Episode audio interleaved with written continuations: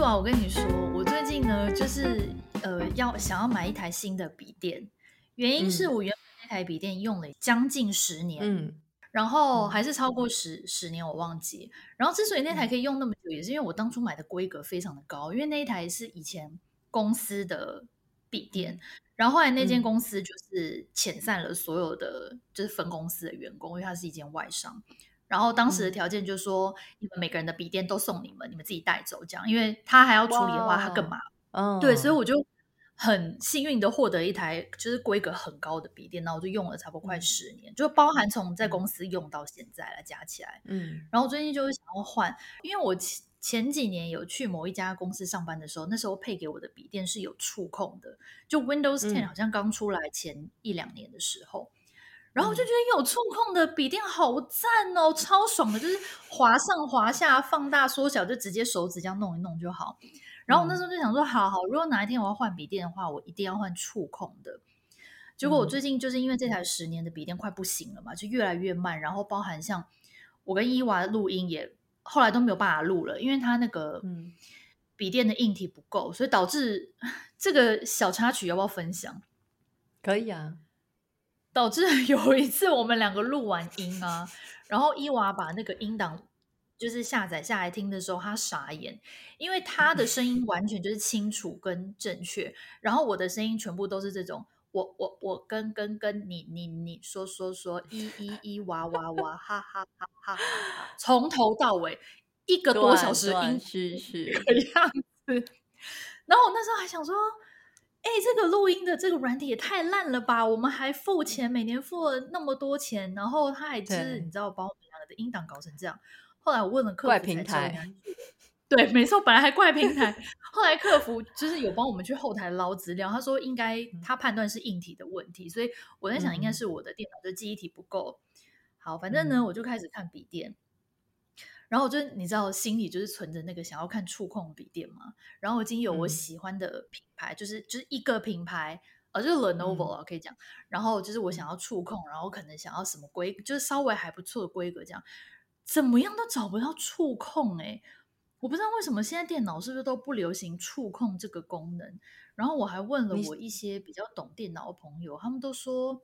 好像就是触控这个功能，在笔电来说，真的不是很标配的原因，是因为就是大部分的人习惯用滑鼠，除非你今天是平板，嗯、才会需要用到触控。他说：“为什么你会想要有触控功能？”然后我就跟他讲说：“哦，我在公司以前有用过触控，我觉得超棒。”他说：“哦，那你这个算是少数有这个需求的人。”所以我现在有点。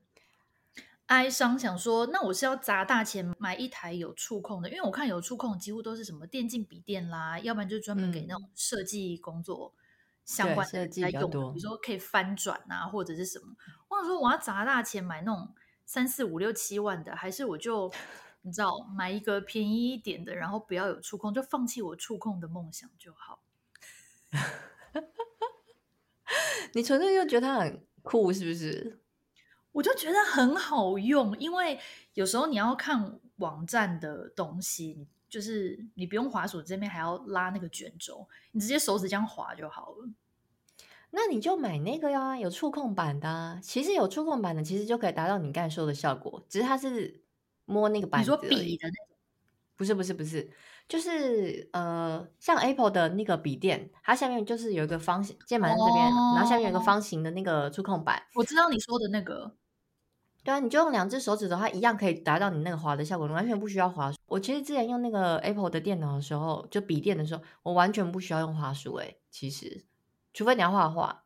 哎，可是我觉得，我知道你说的那个东西，可是我觉得好像还是没有直接在荧幕上弄来的爽快。因为荧幕毕竟比较大，它下面的那个小板板其实范围很小。哎，我跟你说，其实我根本不会想要去滑荧幕，原因是因为你有时候还是需要打字嘛。对不对？你打字，然后旁边这样滑一下，嗯，你就是那个手很方便，你不用还要伸到荧幕前面去。哦，其实你就，而且你知道会有一些手势，比如说你就是可能四只手手指头拨开，它就是就是跳到桌面，或者是怎样之类，它就是很快速的切换，而且很人性化，你就觉得自己好像在变魔术这样。而且荧幕不会弄得脏脏的。哦，对，对啦，是会有指纹的问题，所以你觉得我应该要放弃我触控的梦想，我就去找有那个小板板的就好了。对，有触控板就可以。不是，我跟你说，其实像那个触碰的东西，像笔电，呃，像那个 iPad 也是一样，就是平板类的东西，你用到最后，它的那个灵敏度其实真的会比较差。那我会觉得，如果这样的话，你还特别花那个钱去买那个，到最后它这个不那灵敏的话，不是就很浪费钱吗？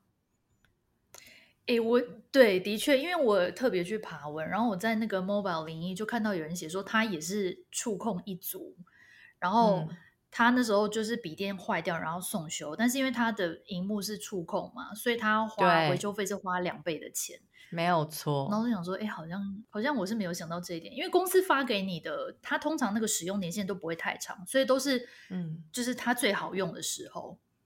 所以我，我我在公司用的时候，我没有碰到那种不灵敏的状况。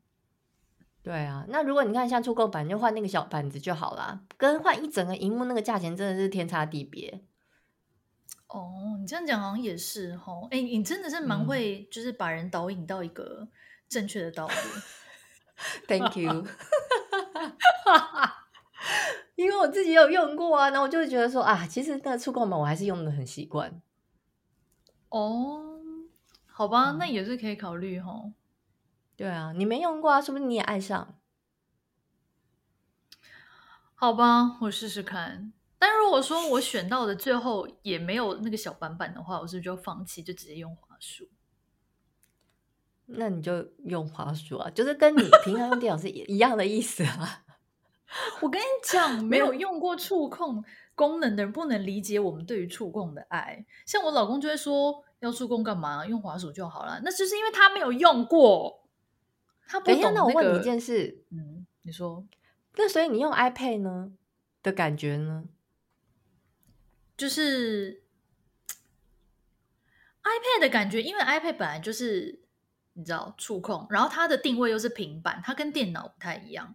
我觉得你在电脑上用到又可以滑鼠，又同时可以触控的时候，那个冲击还是比较大，你就会觉得爽啦，就是两边我都用得到。等一下，那我想问一个，就是我目前想象得到的一个问题，就是比如说你用滑鼠，你要去关那个视窗好了，你按一个小叉叉，嗯、那可是如果你用你的手去点那个的话，不会就是。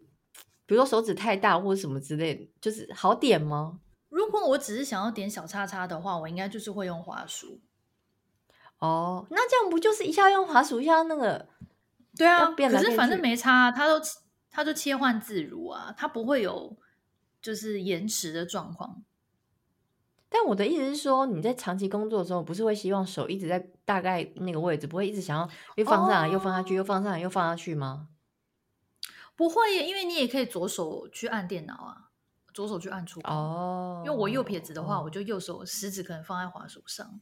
我真的喜欢这种渣男的一个使用方式，就是我两边左右开弓啦，左右逢源。对 对对。